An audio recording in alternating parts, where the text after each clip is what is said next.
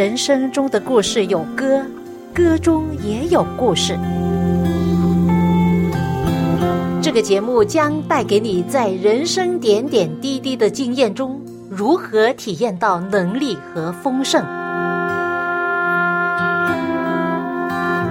请听这一期的广播节目《走进心中的歌》。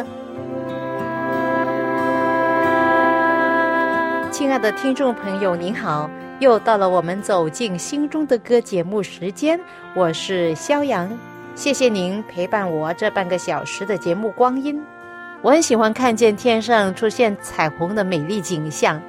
我曾在香港二十八楼高的酒店房间里面隔离了二十一天。每一天我都瞭望窗外的景色，因为比较高嘛，我就看到香港的太平山顶，还有高楼大厦。很多时候阳光灿烂，而有时候会下雨。那下过雨之后呢，我期待有彩虹的出现，但是所看见的是密密麻麻的高楼大厦，没有看见彩虹。朋友，如果讲到普天下曾经有一个大洪水。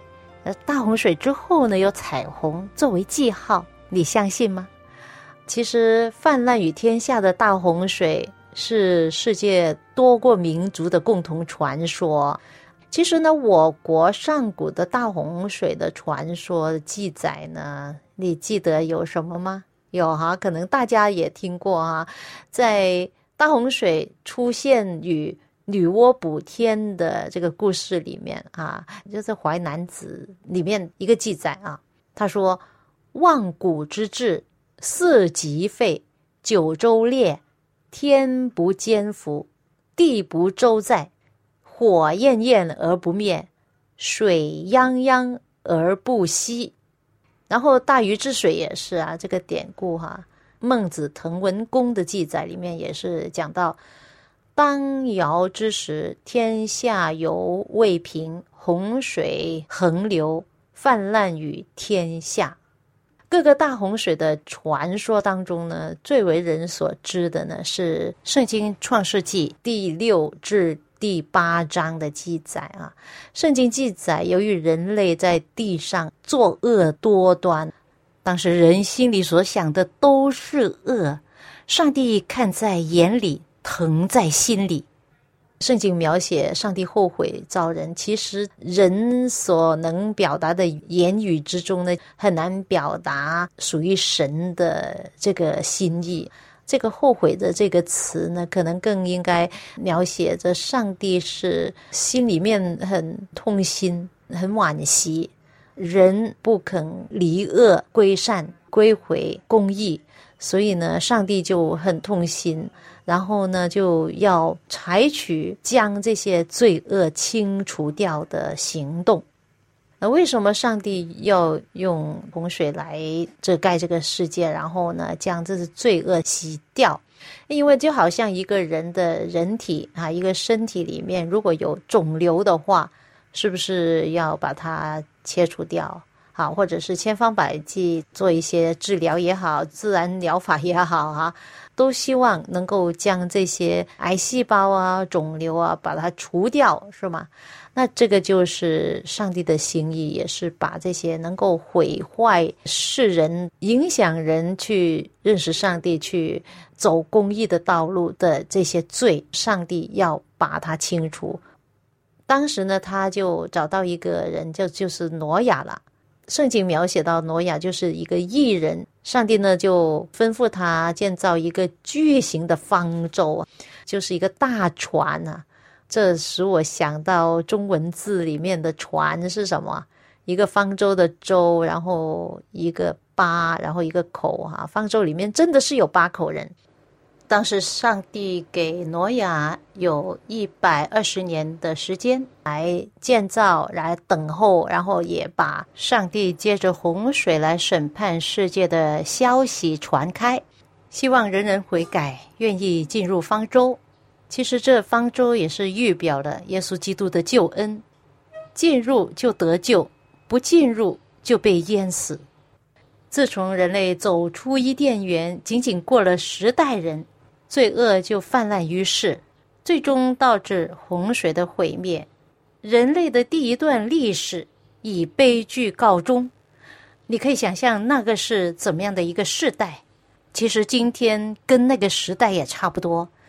现代的方舟的门，主耶稣的救恩的门还没有关闭，还来得及进来，所以我们要赶快抓住这个机会，打开心门，让耶稣进来我们生命中。你若要卸下所挑中罪担，开心门让耶稣进来；若想要重生为主做新人，开心门让耶稣进来。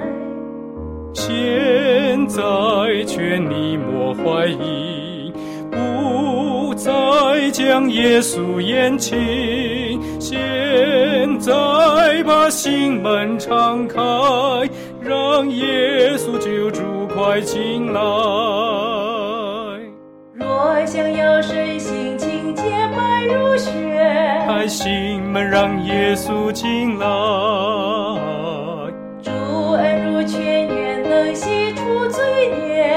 开心门让耶稣进来。现在劝你莫怀疑，不再将耶稣厌弃。现在把心门敞开，让耶稣救主快进来。这是一首古老的赞美诗，《开心门让耶稣进来》，是我和傅正文弟兄二重唱。不久前的节目中曾介绍过这首诗歌的背景故事。这有名的大洪水的故事到底是真还是假呢？根据中国的考古学家在中国东海沿岸的发掘呢，就指出呢，曾有一段的时间呢，海岸线呢比当今的海岸的离的是更远的。此外呢。以英国富勒为代表的一批学者，他们经过研究也指出说，世界大洪水是可能的。他们认为各种的洪水故事的起源不尽相同，都是共出一源。最近在互联网看了一个纪录片，就讲到呢，美国卫星探测照片显示呢，在位于土耳其海拔。五千多米为土耳其最高峰的山，叫做亚拉纳山的西北角，在那个地方呢，存在着令人难以理解的一个特殊的结构。认为呢，这个地方呢，也很有可能是诺亚方舟的遗迹。一九七七年，一位叫 Ron White 的科学家得到土耳其官方的应许之后呢，和其他的研究人员呢进行为期数年的彻底的调查。首先呢，测量这外形好像船的形状的物体，从船头到船尾的距离、宽度跟长度呢。跟圣经的创世纪所记载的挪亚方舟的那个尺寸呢就很相符。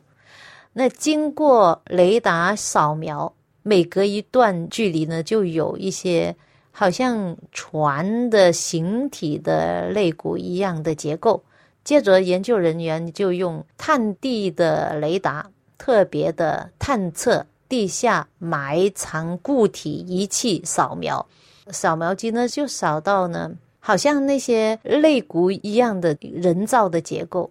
现象呢，表明呢，这是罗亚方舟的遗址，因为太远古了啊，这个方舟已经是一大块的石化了的木头，这些木头呢挺大的，就是说他们经研究呢，就觉得那些主木块要有三块，他们都有那些粘合物。木板的组成呢，可以承受巨大的重量，而木板的外层呢，似乎曾经涂过好像沥青一样的东西，就能够防水的。就觉得他们所建造的这所用的材料呢，已经很现代化，他们真的很惊奇。在二零零八年，由香港和土耳其的成员所组成的亚拉纳山探险队。一同进入这个传说中的挪亚方舟的遗址的考古。这支团队宣称呢是第一次进入方舟的船里面去考古的团队，并且呢公布从亚拉纳山考古而带回来的记录影片，以及方舟的内部构造，还有采集到的古墓化石样本。考古队呢宣称，这些古墓呢经过测定呢，也有大概四千八百年的历史了。正好是符合圣经所记载的那段时间。亚拉那山是一座火山，他们在山上的岩浆灰和终年风雪的地质层下面，发现了七个木质的船舱。另外一个成员呐，这个成员是来自香港的李博宇先生呢，他这样表示说。我看到一个用木料建造的结构，每一块木板大约是二十公分的宽。考古队宣称，整个的木造的建筑结构内有多个的船舱，还有横木梁，可能是养动物的地方。从他们的公布的录像中，还可以看到木质主体内有门、有楼梯。探险队呢也排除木船可能是人类的聚落的建筑，因为在当地的高海拔的地区，就是你看刚才我说了是海拔五千米高的地区，而且是最高峰的一座山上，他们没有发现其他的部落在历史上出现过，所以他们很确定啊。香港导演杨永祥。是这一支考古队的成员之一。他说：“我们虽然不能百分之百的确定这个是挪亚方舟，但是可能性达百分之九十九点九了。虽然大洪水的证据展现在人们面前，但是还是会有不信者他们的分歧的怀疑的看法哈。”就好像影片中的专家所言的，不是因为证据不够多，而是因为他们的心不愿意去相信。各位，如果真的真实了，找到了挪亚方舟哈，那就不再是神话了，而是神的话了。我空虚的心灵，终于不再流泪。期待着雨后缤纷的彩虹，诉说你我的约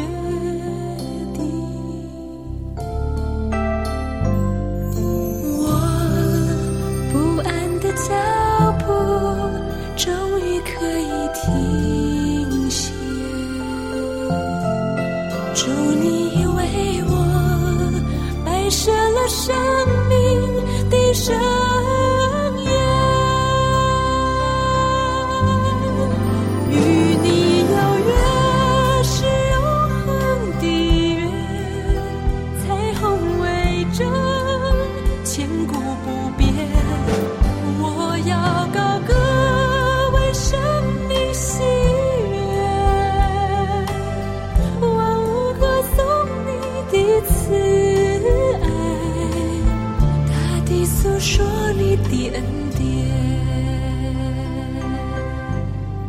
首美丽的诗歌，来自天韵诗歌创作里面的一首歌《彩虹下的约定》。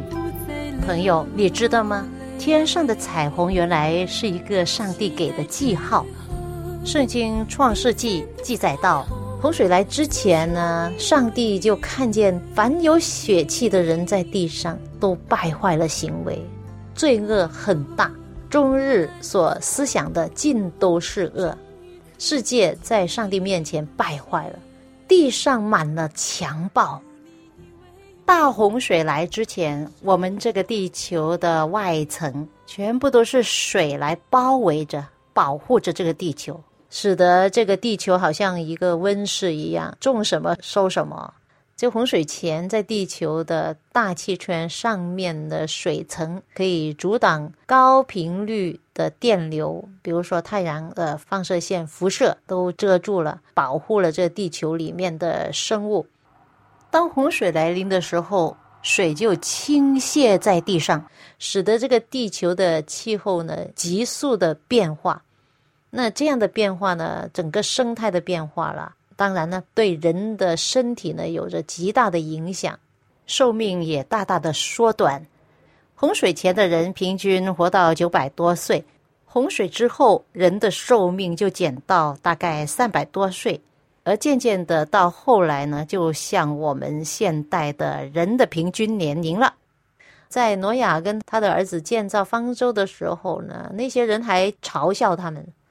哎呦，这个傻子，他们他们真的是做什么啊？我们都没有看过大洪水，也没有看过大雨。没错，那时候气温是非常的适中，没有暴风雨，只有雾水来滋润土地、滋润庄稼，是没有下过大雨的。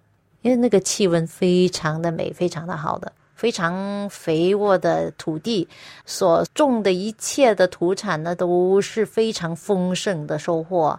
所以当时的人呢，就非常呃享受啊，不需要很辛苦的劳动，都有很大的享受。正所谓保暖思淫欲，所以你可以想象，洪水之前的人，大多数整天思想的都是罪恶，所以那些人都不信。就笑他，所以不肯进入方舟。只有挪亚一家八口就进去了，然后全部的这些动物一对一对有公有母的进去了。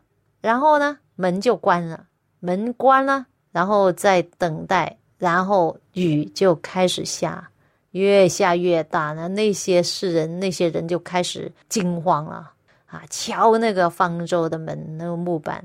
大喊说：“哎，挪亚，挪亚，我们信你啦！你快点开门，让我们进来呀！大雨要把我们淹死了，这样子。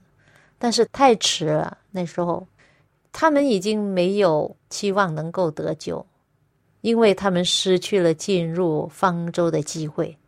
太迟了。当时上帝给人有一百二十年的限期。”但是人还是不肯相信，不肯进入方舟，不肯得救，因为他们都不信，所以结果他们就灭亡。你想一想，天父上帝他心痛吗？他心很痛。他说：“何必死亡呢？你来了，你回来吧，何必死亡？”但是人不听的话，他也没有办法，是吗？可以说是一个生命定律吧。我们这些被上帝所造的人。偏要去叛逆他、违背他，那就自食其果。因为人的选择，上帝不能强迫我们的不愿意，所以他还是等待。今天他仍然等待我们。在圣经里，第一次记载着上帝与人立约，就是在创世纪洪水的故事。当时上帝对挪亚说：“看呐，我要使洪水泛滥在地上，毁灭天下。”我却要与你立约，你同你的妻子和儿子儿妇都要进入方舟。为什么需要约？为什么上帝需要跟人立约呢？我们不妨用人间的合约做一个比例哈。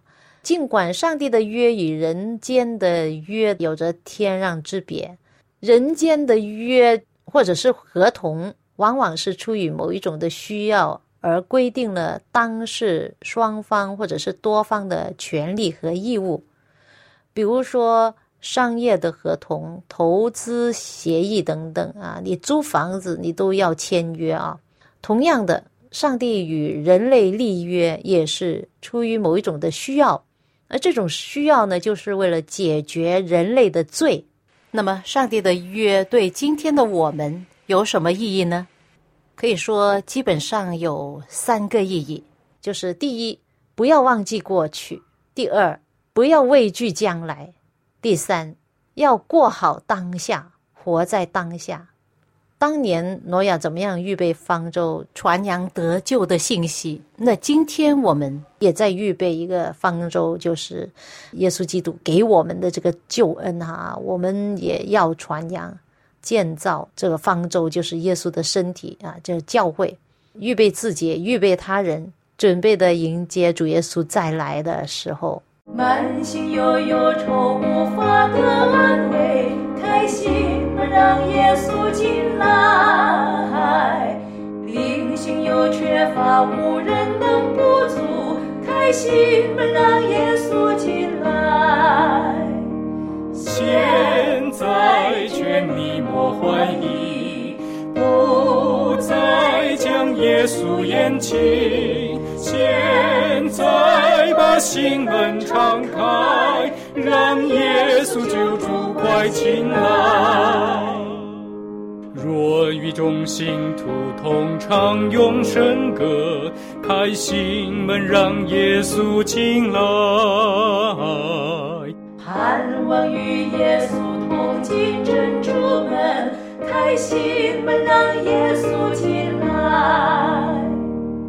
现在劝你莫怀疑，不再将耶稣厌弃。现在把心门敞开，让耶稣救主快进来。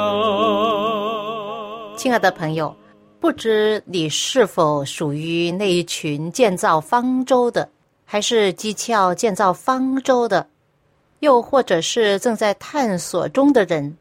不论你是什么样的人，我相信你对生命是热爱的，你要追求美好的人生，是不是？我真的希望你能够拥有耶稣基督的救恩，无惧未来，生活中充满希望。在患难中仍然看见彩虹。挪亚一家八口以及所有的动物在方舟里面待了整整一年。现在我们继续看圣经创世纪八章。上帝纪念挪亚和挪亚方舟里的一切走兽牲畜。上帝叫水吹地，水势渐落，渊源和天上的窗户都闭塞了，天上的大雨也止住了。水从地上渐退，过了一百五十天，水就渐消了。七月十七日，方舟停在亚拉纳山上。真的，这里提到亚拉纳，现代人就是在亚拉纳的这山顶上找到挪亚方舟的遗址啊。跟着在十四节记载到，到了二月二十七日，地就都干了。上帝对挪亚说。你和你的一家和所有的动物可以出方舟了，并且还说叫他们在地上多多滋生，大大兴旺。挪亚一家八口以及所有的动物在方舟里面待了整整一年，而现在全部的活物动物哈都出来了，他们的生命得以保存，他们感恩，他们献祭给上帝，上帝就对他们说：“我与你们立约，凡有血肉的。”不再被洪水灭绝，也不再有洪水毁坏地了。我与你们并你们这里的各样活物所立的永远的约是有记号的，是什么记号呢？上帝说：“我把彩虹放在云彩中，这就是做我与地立约的记号。”这就是上帝亲口说的话，朋友。今天也是，当我们看见天上的彩虹的时候，就提醒我们，上帝曾经与他的子民立过约。这个约就是，当我们经历了大洪水的洗礼之后，上帝要保守我们，他的爱要吸引我们进入他的方舟，就是耶稣基督。这个上帝所给我们预备的。如果我们今天还是听到这个福音而拒绝的话，是多么的可惜，是不是？就好像当年在放舟外面的人被淹死，他们多么后悔。耶稣说：“挪亚的日子怎样，人子降临也要怎样。”奥古斯丁是一个神学家、思想家，他曾经如此描述人类的景况，他说。充满邪恶的人生能够叫做是人生的话，那就从一开始我们就认为这个有罪的人生是必死的一个人生。请看一看，他说无知的可怕的深渊从那里流出所有的罪过，把亚当的后代吞进了阴沉的水池中，以至于无人能够逃离伤亡、劳苦、眼泪和恐惧。跟着他写着说：“我们喜爱那些无益的、有毒的，又引致很多悲叹、麻烦、忧伤和恐惧的事，疯狂的欢乐、争吵、战争、欺诈、偷窃、强盗、不忠和骄傲、嫉妒和野心、杀人和谋杀、残暴与野蛮、不法与情欲，一切无耻的激情。”通奸和强奸、乱伦和变态等等的这些罪，不洁净的行为、污秽，真的是令人难以启齿。还有反宗教的罪，比如说涉毒、异端、伪证，对我们周围之人的不法行为、毁谤、敲诈、欺骗、说谎、做假见证，对人的暴力、法庭的不公正。以及其他数不清的不幸的弊端，哇，这个是大概一千五百年前所写的呢，充分反映出大部分的现代都市的写照，是吗？你看，直到现在啊，人类没有多大的改变过，但是我们有幸的就是，不论这个环境、这个事态如何，我们还是能够看见有希望、有光明。就是因为接着上帝所给我们最好的礼物，就是圣子耶稣来到这个世界上，他的生、他的死、他的复活、他的升天，他所做的一切事，都是为了爱我们、救赎我们。以赛亚书五十五章第六节说：“当趁上帝可寻找的时候寻找他，相近的时候求告他。”我们的天父上帝不是一个要灭人的上帝，而是要救人的上帝。人类时常会忘记上帝的同在和应许，所以呢，上帝就接着他与先祖所立的约，并在历史上不断的重复这些约，来提醒我们，不论遇到怎么样的境况，都要记得仰望这位看顾我们的上帝。愿上帝的救恩临到你和你家人，他的爱与你同在。我们下次走进心中的歌节目中再会吧。我空虚的心灵终于不再流泪，期待着雨后缤纷的彩虹，诉说你